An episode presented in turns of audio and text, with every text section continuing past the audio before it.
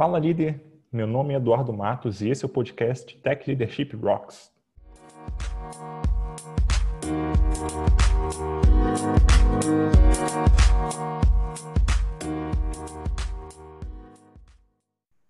Hoje vou conversar com o Robson Ventura, CTO na GUP. Boa noite, Robson, tudo bem? Boa noite, Eduardo. Boa noite, pessoal. Prazer estar aqui falando com vocês, compartilhando um pouquinho da nossa história aqui. É, sou da GUP, né? Falar só rapidamente aqui a introdução do que é a GUP. A GUP a gente é uma plataforma de, de recrutamento online. A gente agora lançou recentemente um produto de, de admissão, né? Para matar aquela burocracia chata ali de mandar documento.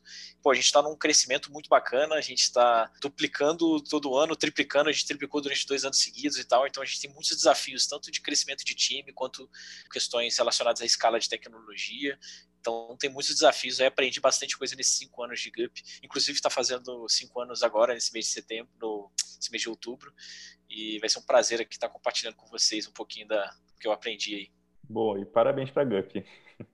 Obrigado. Bom, é, hoje a gente vai falar um pouquinho sobre retenção de talentos e o, o que o, o drive dessa conversa aqui foi muito uma conversa que a gente já teve no, no passado recente sobre uma situação onde, é, é aí na GUP, você me contou né, que você ficou é, mais de um ano é, sem ter turnover, sem ninguém pedir para sair, que para mim é um feito assim bem grande para uma empresa. Mas, mas, antes da gente é, é, entrar nesse assunto, eu queria entender contigo o porquê que você entende que retenção de pessoas é tão importante, porque a, gente vê falando muito sobre isso tal, mas eu, eu não vejo tanto se falando do porquê dessa importância. Né? Eu queria entender na tua visão o porquê que reter pessoas, reter talentos na empresa é tão importante. É, se a gente botar na ponta do lápis ali, cara, é muito caro perder uma pessoa que já está treinada, né? É porque quando você, às vezes as pessoas esquecem que quando você contrata uma pessoa, é porque a ideia é que a empresa tem um retorno maior do que o salário, o custo que essa pessoa gera para a empresa. Então,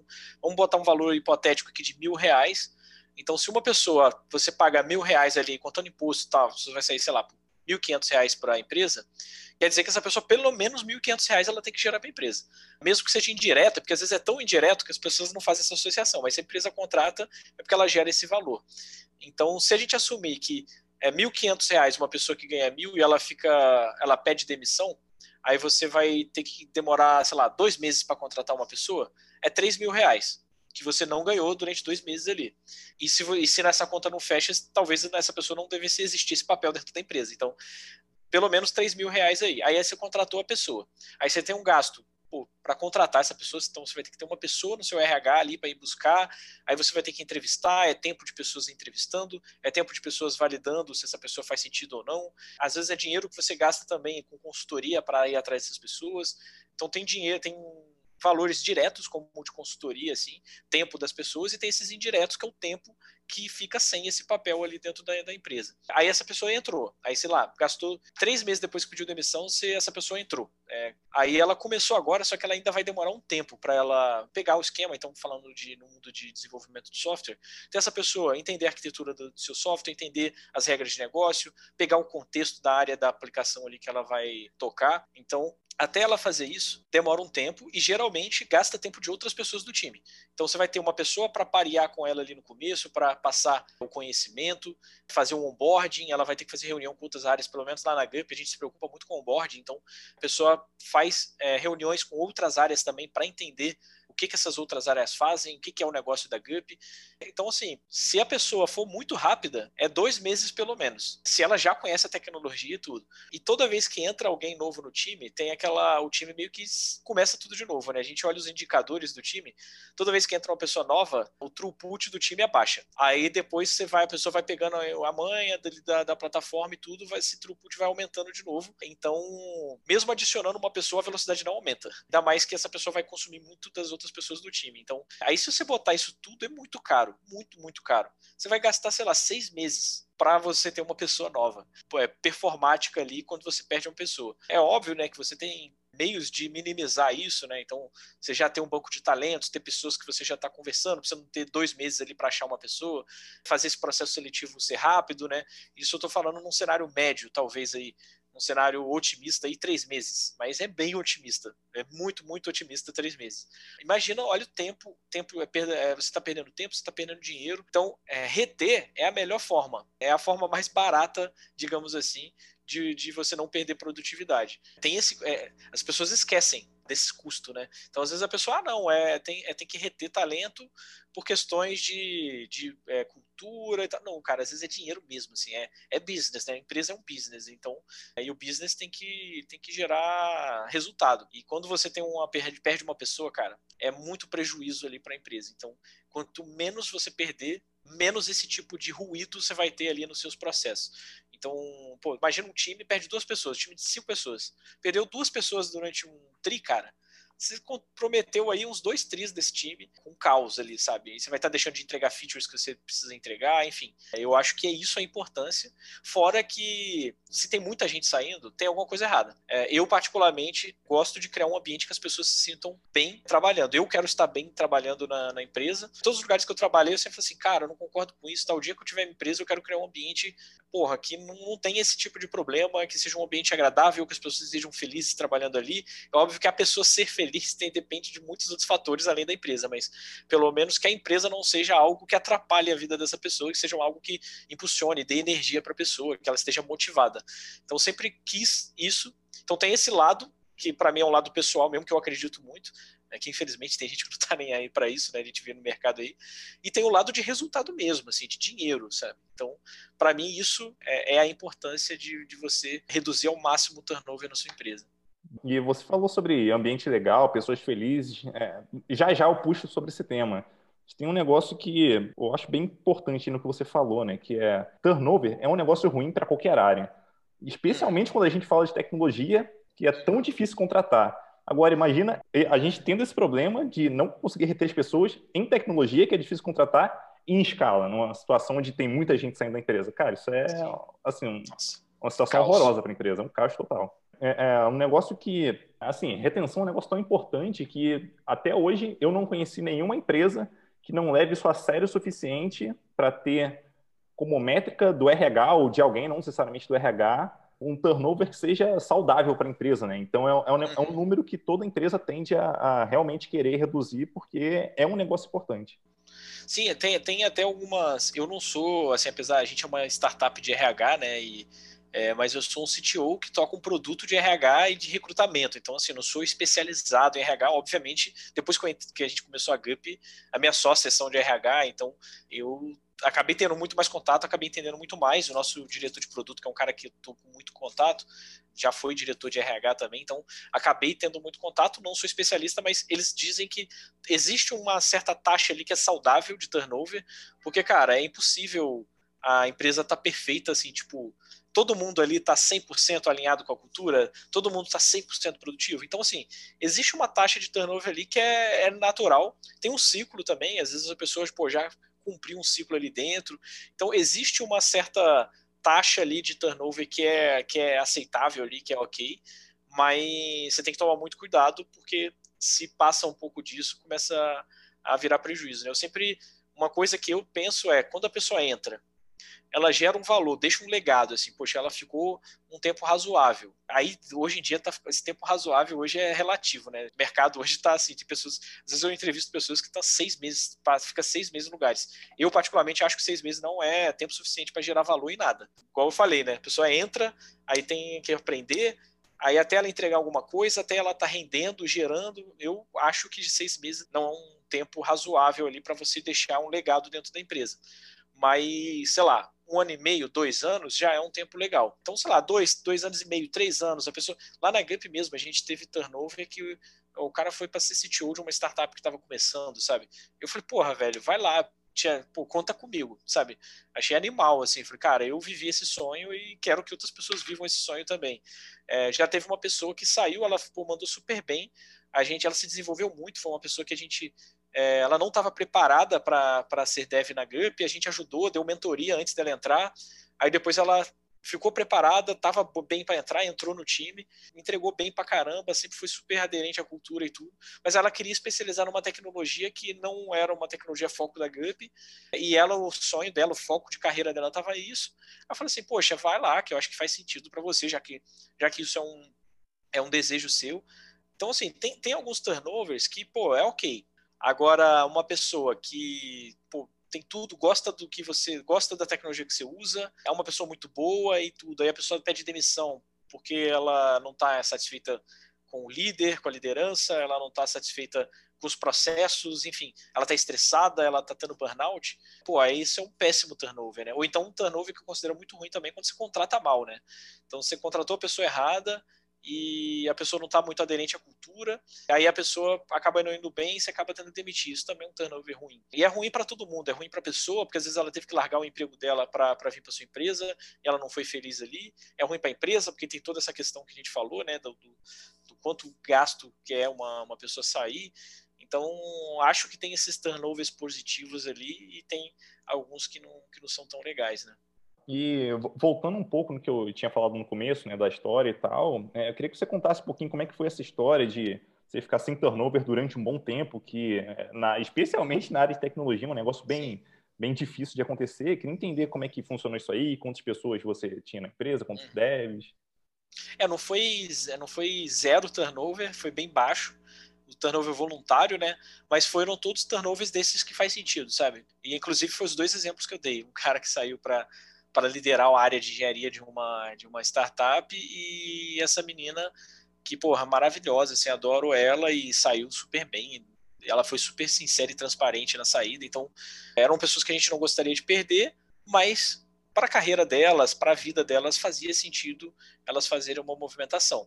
E teve outras pessoas que não tiveram tanta aderência. Então, assim, a gente teve uma pessoa que não teve tanta aderência e duas que foram nessas que fazem sentido. Então, durante um ano ali, e, cara, de um time, hoje a gente está com 60 pessoas em engenharia, perder três, quatro pessoas em um ano, cara, isso é muito bom, né? Porque no mercado a gente vê eu já vi pessoas que às vezes chega a perder durante um ano, troca o time inteiro. E eu já conversei com CTOs de outras startups também que, ah, cara, para mim, assim, todo ano, pelo menos 30, 40% do meu time tá, é diferente. E, pô, a gente foi 1%, sabe, 2%.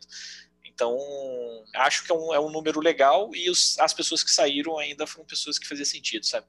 Fazia sentido não porque elas eram ruins para grip, mas na vida delas e momento de carreira.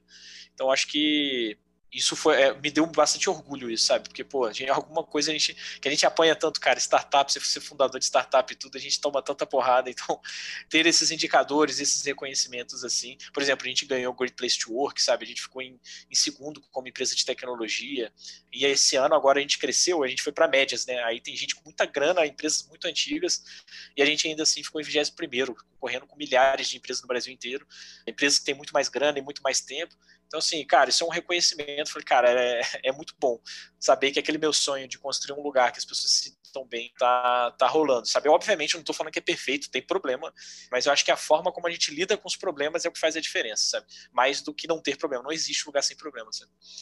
Com certeza. E 2% realmente é um número, assim, bem absurdo, diria eu até, né?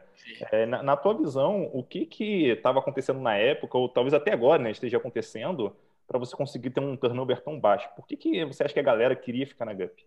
Eu acho que assim, começa no recrutamento, né? Acho que puxando a sardinha um pouquinho para lado da GUP aí, acho que se você não não recruta as pessoas certas, a chance de dar um problema cultural ali e a pessoa não, não se adequar. Então, por exemplo, a gente tem os valores muito claros. E toda vez que a gente vai avaliar uma pessoa, a gente olha os valores e tenta ver se essa pessoa está aderente a esses valores ou não. E tem valor que é inegociável, tem valor que é, que é desenvolvível, digamos assim, e tem valor que, não, que é complicado. Por exemplo, nosso primeiro valor né, é transparência e integridade. Pô, se a gente não sente esse valor, não tem como, assim, cara. Que eu acho que esses valores, é, eles acabam fazendo com que a gente não tenha confiança em nenhum outro valor que a pessoa vá. Então, assim, casos que firam esses valores, esse nosso primeiro valor, que é transparência e integridade, cara, é demissão, assim, a gente não... não então, assim, a, acho que as pessoas também sentem isso. No nosso histórico, a gente foi coerente com os nossos valores. Então, a gente contrata bem, a gente aplica os nossos valores no, na, no recrutamento para ver se as pessoas. E, cara, às vezes é duro, às vezes é uma pessoa muito boa, tal, que a gente gostou, mas não foi aprovado pelo comitê de cultura. Não vai, sabe? E, e a gente é bem rigoroso com isso. A gente não abre, ah, mas, pô, estamos precisando. Cara, é, às vezes é duro, mas se não é aprovado no comitê de cultura, infelizmente não, não vai para frente.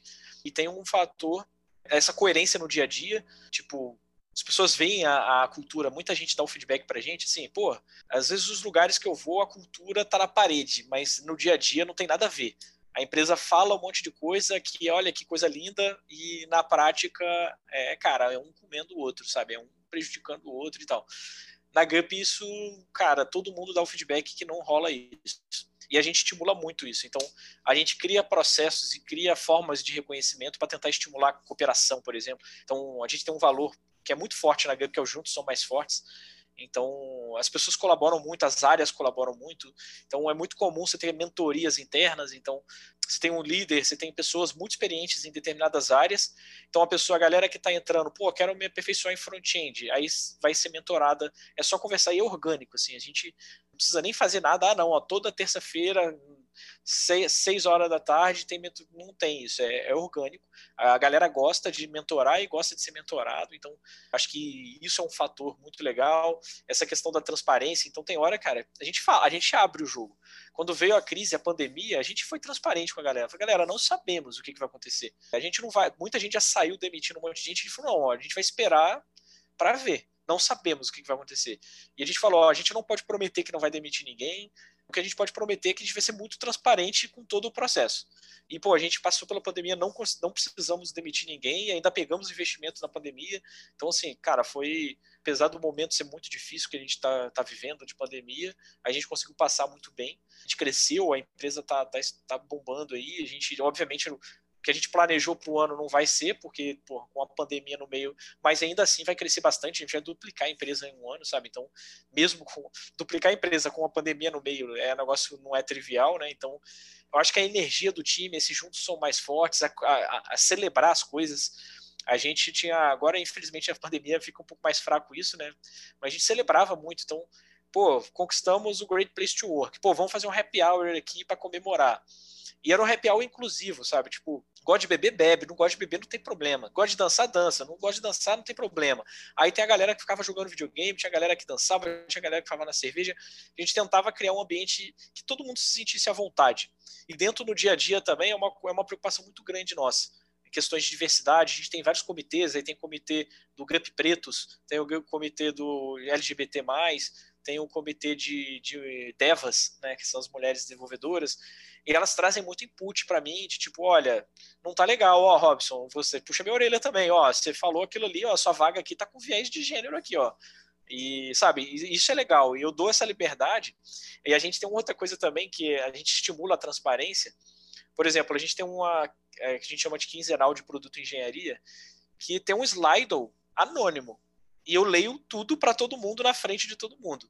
Cara, é a hora que, velho, se você não tiver, tiver fazendo alguma besteira ali, alguém pode ir lá e, e às vezes vem uma perguntinha meio capciosa ali que você, opa, tem que, mas cara, eu abro isso porque eu quero que todo mundo se sinta à vontade de perguntar. Então, assim, às vezes levantar a mão e fazer uma pergunta, a pessoa fica constrangida, pô, essa pergunta aqui é meio complexa, mas isso está me incomodando, eu quero que o Robson saiba disso. Então a pessoa manda ali no slide e é, até hoje, e assim, você tem que ter. É, por isso que o ambiente tem que estar legal também, porque é um momento de assim, é, você está vulnerável, você está expondo todo mundo ali. Alguém pode falar assim, Robson, acho você um merda. É, pode acontecer, mas então é óbvio que, pô, a gente constrói um ambiente ali, isso nunca aconteceu. E a pessoa pergunta, cara, e promoção? Eu, eu gostaria de que os critérios de promoção fossem mais claros. Assim, vem coisas assim. Aí foi, pô, legal, e a gente anota e faz trabalhos para melhorar isso. Então, por exemplo, na área de gente gestão, a gente tem uma business partner, né, que é uma pessoa de, de da área de, de RH, que fica, cara, era tão importante para mim que ela sentava na minha frente, a Mandinha. Coitada, né, cara? Eu pentelhava ela o dia inteiro. E a Mandinha sentava na minha frente e a gente fazia muita coisa. E ela conversava, a gente fazia avaliação, pedia pro pessoal anônimo. Então, assim, não, que, cara, se não é anônimo, cara, esquece. Né? A pessoa vai ficar com medo de, de, de, de falar a verdade. Então, cara, faz sempre questionários anônimos e a pessoa fala o que ela quiser. É, você deixa um campo aberto e deixa perguntas, ah, cara, quanto que você avalia a sua liderança? Quanto que você avalia a GUP, como, como motivado você está na GUP. Então a gente faz uma série de perguntas de satisfação mesmo do pessoal e a gente pega os feedbacks e vai trabalhando. E, cara, várias coisas que surgiram não foi ideia minha, foi ideias que vieram de feedbacks. Então, pô, não acho que a nossa carreira, não acho que esse exemplo que eu dei, promoção não está claro na GUP.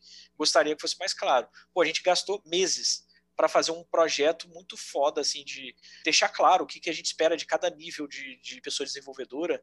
Foi baseado no Snowflakes do, do Medium, cara. E, pô, foi muito legal e surgiu do time, cara. Tanto a ideia de usar esse, de se basear nesses Snowflakes, quanto. E foi engraçado, porque a gente pegou esse feedback, a gente gastou três meses fazendo um projeto, quando a gente estava entregando, mostrando para o time, uma pessoa falou, pô, velho, mas tem um projeto maneiro que é, acho que é melhor do que isso daí. Olha ele. Aí passou pra gente Snowflakes, aí a gente falou, cara, é muito melhor do que a gente fez. Resetamos tudo e fizemos e mudamos, sabe? A gente não tá, não tem compromisso com o erro. A gente viu que o caminho que estava indo não estava legal, fizer, refizemos tudo e liberamos agora, recentemente. Então, eu acho que o time vai vendo, sabe? Vai vendo, pô, o Robson erra. E já, já recebi esse feedback, inclusive.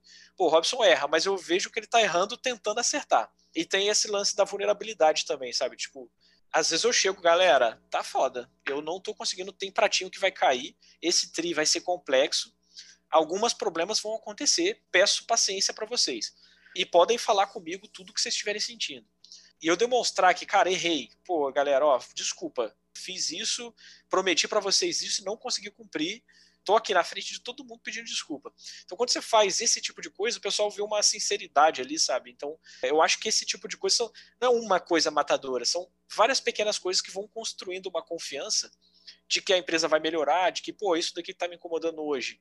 Pô, eu tenho certeza que daqui a seis meses o time vai estar tá trabalhando, já vai estar tá melhor. Então, esse tipo de percepção, eu acho que faz diferença. Esse feedback eu sempre recebo também, de, pô, tem problema, mas a gente está sempre trabalhando para melhorar esses problemas. Então, essa percepção tem que ter no time. Se o time não tiver, se o time está achando que você está ignorando as questões que ele está levantando, aí eu acho que você tem grande chance de perder muita gente, sabe? Todo sentido. E eu anotei aqui ó, alguns pontos, né, que é, é, para tentar resumir. Basicamente, aderência à cultura, né, os valores e tal, celebrar as vitórias que você tem, é um negócio bem importante também para as pessoas entenderem que existe valor naquilo que elas estão entregando, não, não só valor para o cliente, mas, cara, vamos comemorar que a gente conseguiu entregar um negócio mega importante para manter o pessoal engajado, se sentir à vontade no ambiente onde elas estão, então se fala de diversidade e tal, isso é bem interessante.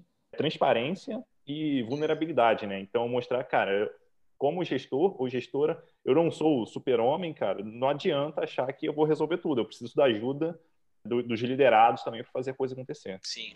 E acho que também trabalhar em cima da essa satisfação, né, fazer pesquisa de satisfação e pegar esses feedbacks e trabalhar efetivamente e dar transparência do que está sendo feito sobre os feedbacks.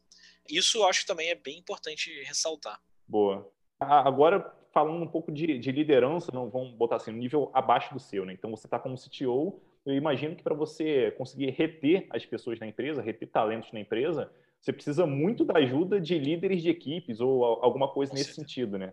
Né? É, eu queria entender como é que você faz para liderar essa galera para eles conseguirem te ajudar nessa questão. Eu, não tenho como, hoje está com 60 pessoas no time, não tem como eu fazer o one-on-one -on -one com todo mundo, sabe?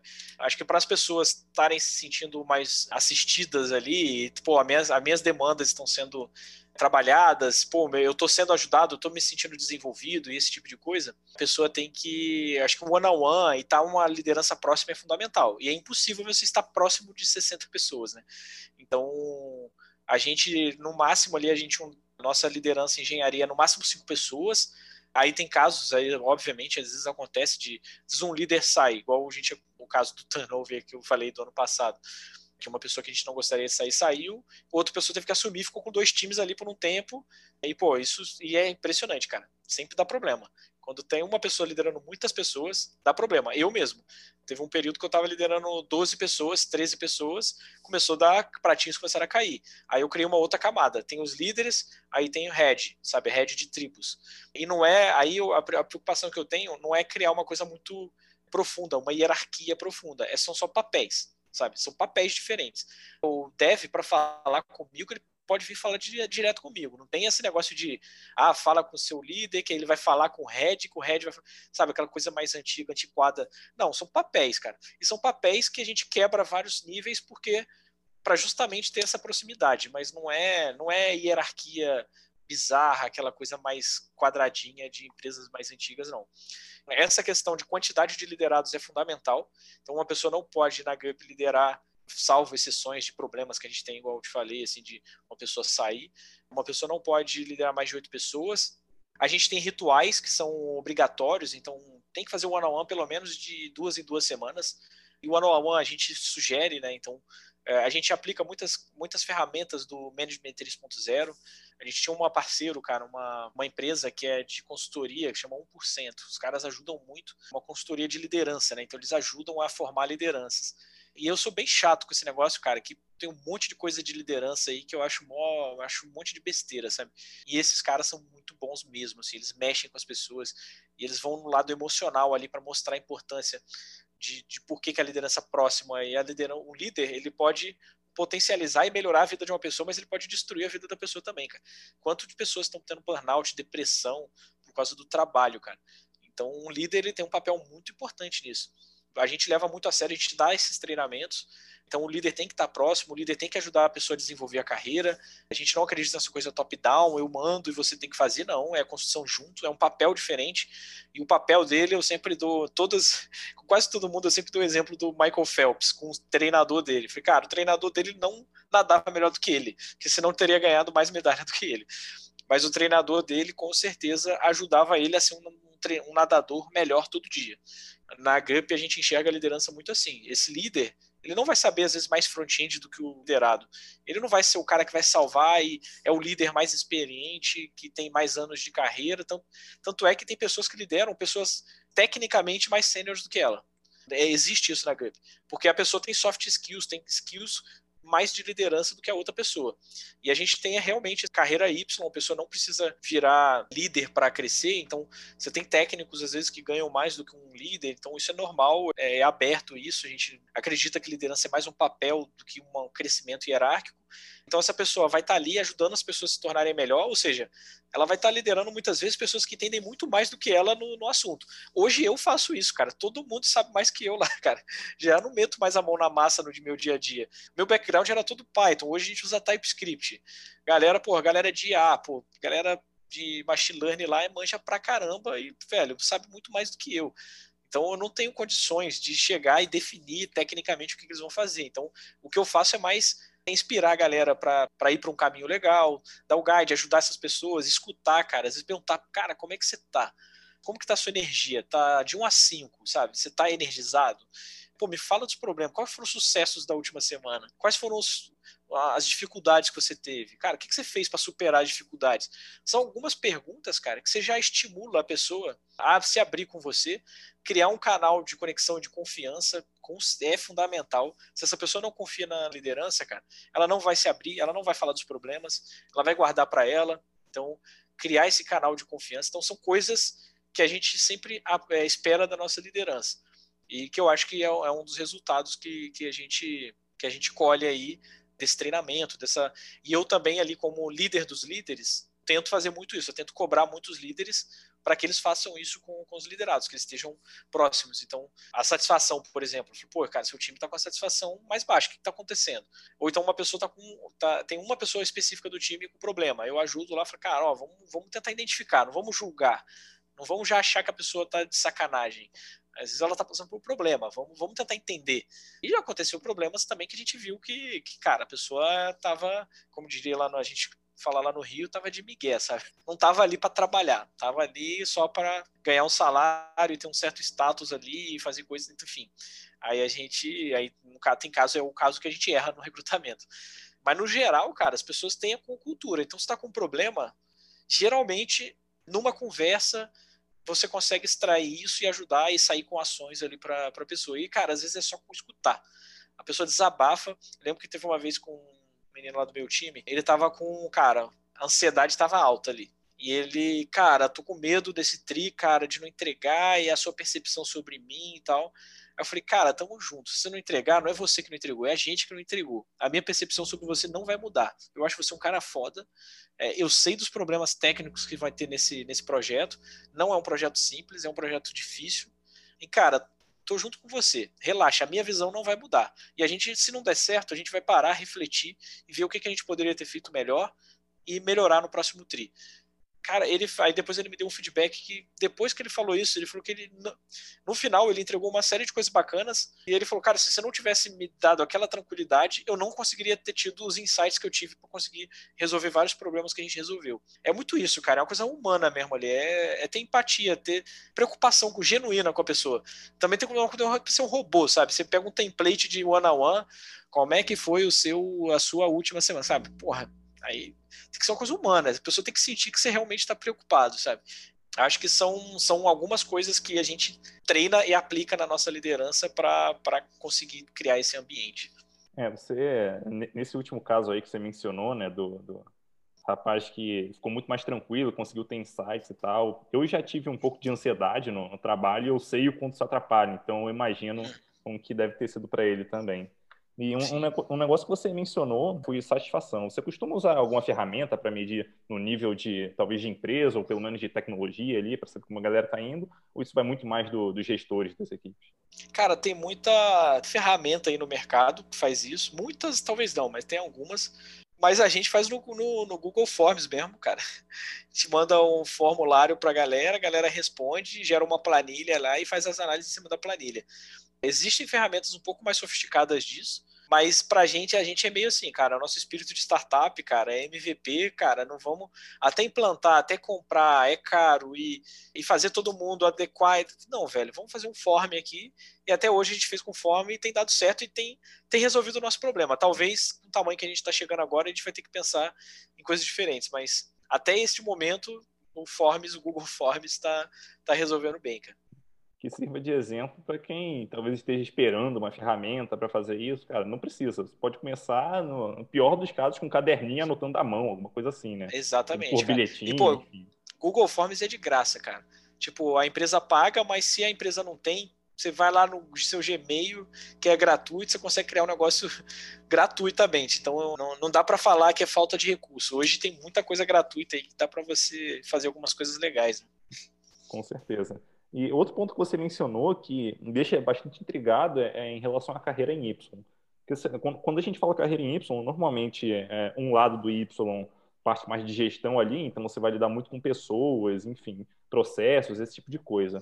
E o outro lado é mais tecnologia. Só que, na minha visão, mesmo quem vai para o lado de tecnologia precisa ter algum conhecimento de liderança, porque essa pessoa normalmente vai pegar projetos muito grandes que vai depender de outras pessoas e ela precisa se comunicar nesse projeto, garantir que a coisa está tá andando, está caminhando numa direção boa, ela precisa uhum. talvez negociar alguma coisa com alguém. Como é que você faz aí para não ter problemas né, em relação à, à, retenção, talvez, de pessoas que estão crescendo na carreira em Y para o lado de tecnologia, quando, você, quando a gente fala assim, de, de, de ter essas soft skills para a liderança?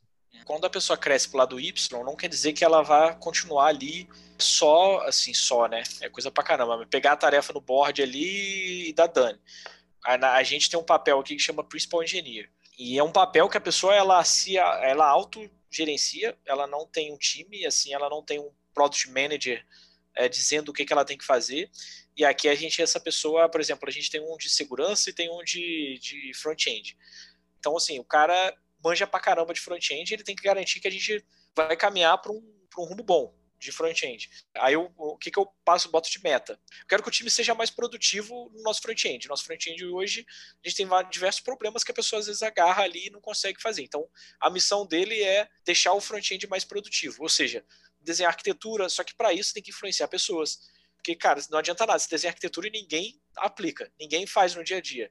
Então, essa pessoa vai ter que criar processos, vai ter que influenciar as pessoas, treinar as pessoas. Então, é um príncipe engenharia, ele não vai ter responsabilidades com pessoas, porque você ser um líder de pessoas, você tem uma série de, de demandas de pessoas mesmo, você vai ter que fazer um one-on-one, -on -one, você vai ter que preocupar com a carreira dessa pessoa, você vai ter que fazer um, que a gente chama aqui de review da pessoa, né, que é, uma, é um momento de refletir como que a pessoa foi no, nos últimos meses, como que a, a gente espera próximo. Então, você tem uma série de demandas ali, boa parte do tempo é isso. É olhando o indicador do time para qual é o gargalo para a gente melhorar no próximo, próximo sprint. Ele não. Essa pessoa de principal engineer, ela vai olhar só para o técnico. Ela vai ser especialista naquilo ali, ela vai. Só que ao mesmo tempo ela tem que se comunicar, ela tem que ah, facilitar reuniões. Talvez ela. É, a gente não gosta de nada top-down. Então, o que eu falo assim, velho, você não vai definir e enfiar a goela abaixo da galera. Você vai ter que convencer a galera a usar, sabe? E para convencer a galera a usar, a galera precisa se sentir parte disso. Então, pô, facilitar reuniões, facilitar dinâmicas, para pegar o input da galera, para tomar essas decisões, é muito importante. A pessoa tem que ter skills também. Ele chega num certo ponto de sênior que para ele dar o próximo passo, ele precisa desenvolver isso. Porque também, se for para pensar, não é justo com quem escolheu o caminho de liderança, que, pô, a pessoa, quando escolhe o caminho de liderança, ela assume uma responsabilidade gigantesca. Então, para a pessoa escolher outra, outra perninha, ela vai assumir uma responsabilidade tão grande quanto a de um líder. Só que muito mais focado tecnicamente, entendeu? E isso, cara, foi um input que eu tive numa, numa mentoria com um CTO bem fodão de, de mercado, que ele me alertou isso. Falei, cara, toma cuidado para essa carreira Y não ser, na verdade, só um. É que eu estou fazendo com a mão aqui, a gente está. é imagem aqui, a gente está em áudio, mas não ser uma é reta e a outra só uma perninha para liderança, porque é injusto, né? Senão ninguém vai querer ser líder. Eu falei, porra, cara, se continuar a minha carreira aqui de dev, eu vou fazer a mesma coisa que eu fazia antes e vou ganhar mais. E vou ganhar igual um, igual um líder. Então, vou continuar aqui. Aí você não tem estímulo nenhum para ninguém, para o pessoal querer ser líder, né? A não ser as pessoas que gostam muito mesmo. Então, para mim é uma perninha assim, uma vai para, sei lá, para um lado, a outra vai para o outro, porque é uma movimentação de carreira. A pessoa ela vai sair de um time, ela não vai ter um board que uma pessoa priorizou a tarefa dela e ela vai passar para ser ela priorizar. O meu, o meu objetivo é com os principais engineers, a gente está organizando um pouco isso. Eu quero criar um negócio, um conceito de developer experience. Eu quero que o, a, a, experiência dos programadores seja muito boa na GUP. Hoje a gente está com uma experiência boa na parte de gente de gestão, então tem toda essa questão de satisfação do pessoal e tudo. E eu quero agora começar a olhar para o dia a dia. Assim, pô, o cara, pô, velho, meu teste quebra aqui, eu demoro uma hora para fazer deploy. Então, assim, eu quero melhorar essa experiência. Eu quero que o cara tá, seja tranquilo. Ele entregue a tarefa dele e o que eu chamo de craft, né? Que é as coisas que você tem que fazer que não tem a ver com a sua tarefa, mas você precisa fazer para conseguir terminar a sua tarefa. Eu quero reduzir o máximo esses crafts na GUP, então a gente vai ter uma questão aí de developer experience. E a minha missão, assim, é o cara fala assim, velho, o cara tem que terminou a tarefa, tá validada, tá tudo, em cinco minutos já tá em produção, sem dor de cabeça, e ele tá tranquilo, ele clicou, pau, foi, fez o build, já integrou, e cara, são missões, é não é fácil você chegar lá, você tem que levantar container, rodar teste, teste pra cacete, teste de integração, teste, sobe banco de dados, sobe um monte de coisa. Cara, você fazer isso tudo e o desafio é, é gigantesco. Só que, cara, quanto mais coisas Quanto maior é a sua rede de proteção para não ter problemas em produção, mais chato fica a vida do dev, né? O que eu quero é não ter essas, essas coisas, esses crafts, e mesmo assim garantir a qualidade em produção. Então essa que é, a, que é a diferença. Então quem vai cuidar disso, dessa experiência do desenvolvedor na parte técnica, vai ser essa galera. E quem vai cuidar da experiência dessa, dessa pessoa, com as interações, processos e evolução da carreira, e como pessoa, entender se, é, se ela está bem ou não e tudo, conversar, fazer one-on-ones, vai ser quem vai para a perninha do, do, liderança de pessoas. Ah, bem legal. Agora indo um pouco, um pouco além, né? Então vamos pensar no caso de é, porque é bem comum isso acontecer, por isso que eu quero trazer esse assunto, né? De é, imagina que tem alguém na equipe, que alguém na empresa que, que queira sair, né, para fazer outra coisa e tal, para trabalhar com alguma outra coisa, e que vamos pensar talvez até no caso mais simples, de a pessoa ela quer mudar de equipe porque, cara, ela não quer mais trabalhar talvez com back-end, ela quer trabalhar com infra, vamos dizer. Uhum. É, mas normalmente nessa mudança, ou eventualmente pode acontecer de a pessoa não ter tanta experiência naquilo. Então ela muda de equipe, no, no melhor dos casos ela muda de equipe, mas ainda assim ela não consegue ter uma produtividade tão boa quanto, quanto ela tinha na, na equipe anterior. É, nesse caso, como é que você normalmente conduz isso para ajudar a pessoa a mudar de equipe? Ou, ou se é que você ajuda a pessoa a mudar de equipe? Enfim, como é que, como é que você lida com isso aí? Cara, a gente tem vários processos assim dentro da, da GUP que ajudam nisso, né? Então a gente tem. Primeiro que a gente está sempre. A ideia é que o feedback seja dado continuamente, né? Então a pessoa tem que estar tá com transparência de que está sendo um problema. Se ela não está performando bem, ela tem que saber disso. Eu sempre falo com a liderança que é injusto você ter um julgamento na cabeça sobre a pessoa e ela não saber para nem poder se defender, pelo menos. Olha, não concordo com o que você está pensando sobre mim. Né? Pelo menos isso ela tem que ter a possibilidade de fazer. Então a gente prega muito isso é, e às vezes o pessoal de tecnologia tem muita dificuldade de dar feedback negativo, cara. Vai dar um feedback negativo, Aí o pessoal até brinca, né, do feedback sanduíche, né? Você fala uma coisa muito boa, aí você fala o que você quer falar e depois você fecha com uma coisa muito boa. Aí a pessoa sai felizona, fala, cara, tô bem pra caramba, e às vezes não tá, velho. E se a pessoa não tá, ela tem que saber. E se ela e, e assim, ah, mas vai gerar ansiedade na pessoa. Cara, aí você tem que ajudar ela a não ter ansiedade. Você tem que ajudar essa pessoa a, a saber que ela tá com dificuldade, dar confiança para ela, para que ela vai conseguir superar e que você tá ali para ajudá-la. É, e aprender a gerenciar. Tem um, um livro que chama Antifrágil, que eu sempre falo, cara, as pessoas têm que ser expostas, não pode proteger as pessoas. Você tem que falar de uma maneira, é, a pessoa ela vai ter problema, todo mundo passa por problemas. Agora o que eu acho que diferencia é você pode quebrar, né, ser frágil, você pode ser rígido e não se mover, não vai te quebrar, mas também você não vai não vai te modificar, ou você pode pegar, absorver, é um problema, absorver e vou sair melhor. E aí o conceito de antifrágil é isso, é você sair melhor diante de adversidades a gente tenta criar isso, é óbvio, cara, eu tô falando assim, a gente tem problemas, não é perfeito, a gente trabalha isso, é uma coisa que a gente tem que trabalhar continuamente, porque é muito fácil se perder, e a gente quer que as pessoas saibam exatamente o problema que ela está tendo.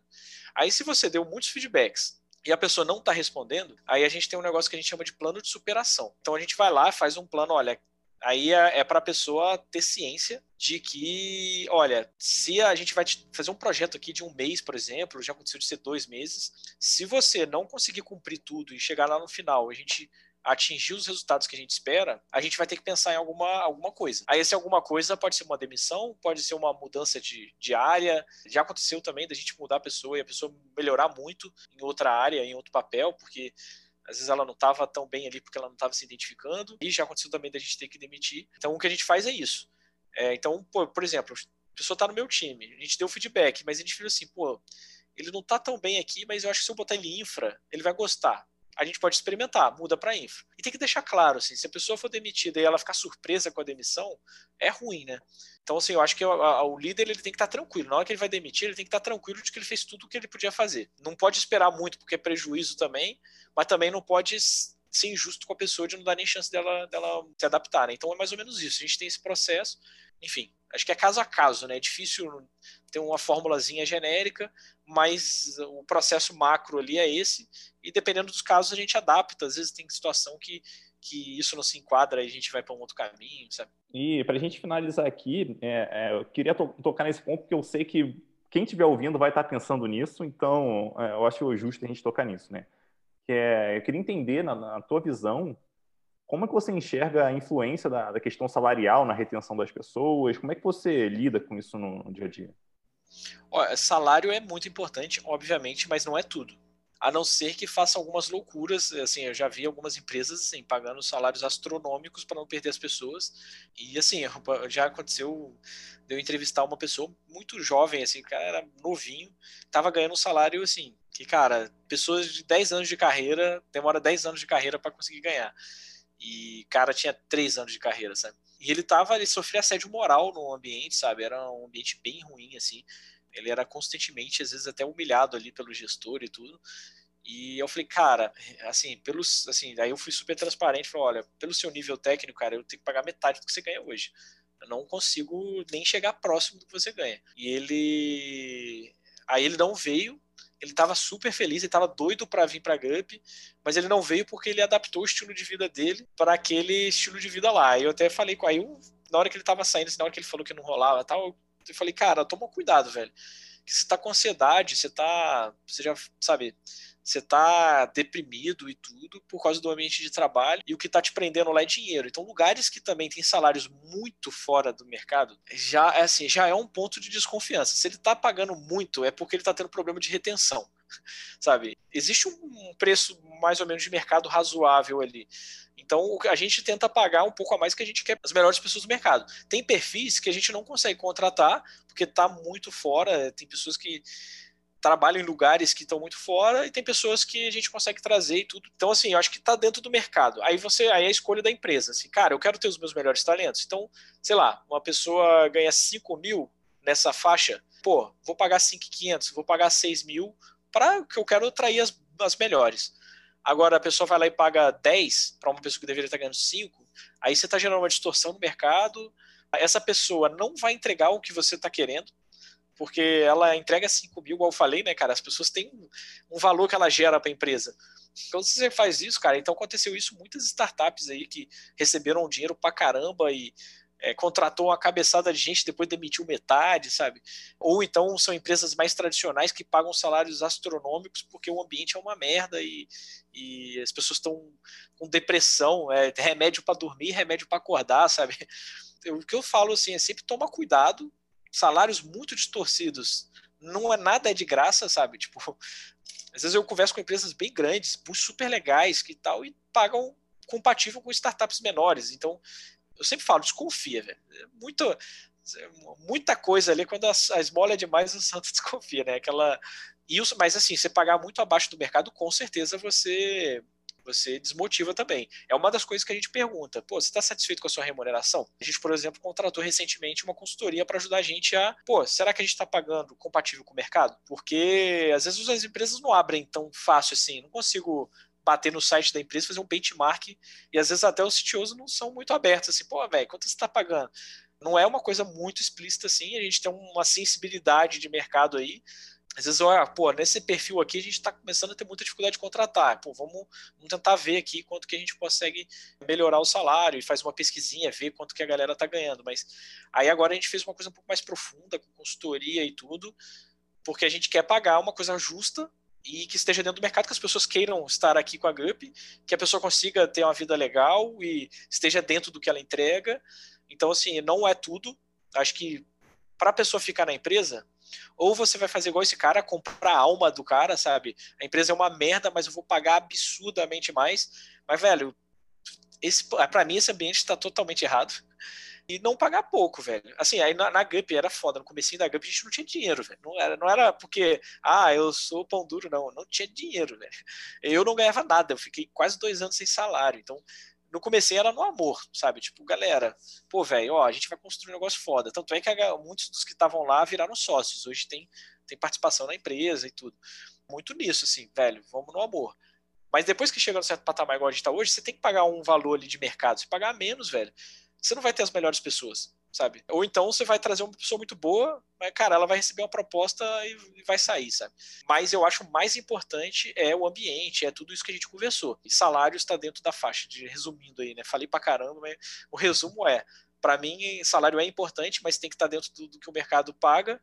E o mais importante mesmo é todo o resto que a gente conversou aqui. E para finalizar, vamos, vamos assumir que quem está ouvindo a gente ou tem um problema de de, de retenção, né? não está conseguindo reter as pessoas, né? ou essa pessoa se preocupa com isso e quer ser ainda melhor. Né? O que, que você poderia dar de, talvez, a, a principal dica para a pessoa seguir? Cara, isso deve melhorar a tua retenção só de fazer isso. Cara, escuta seu time, sabe? Pergunta para a galera o que está acontecendo, o que está pegando. Se está muita gente saindo, cria um ambiente de segurança ou faz assim, se você se tiver desconfiado que as pessoas não vão ser sinceras ali porque o ambiente não tá legal, cara, manda uma, uma pesquisa anônima, sabe? Fala, deixa as pessoas falarem anonimamente que vai sair um monte de, um monte de insight para melhorar. E foi assim que eu resolvi vários problemas, assim. acho que é o primeiro passo. O primeiro pontapé é isso: escutar as pessoas. Então, muito obrigado, Robson, pela conversa. Um abraço e até mais. Boa, valeu, gente. Tchau, tchau.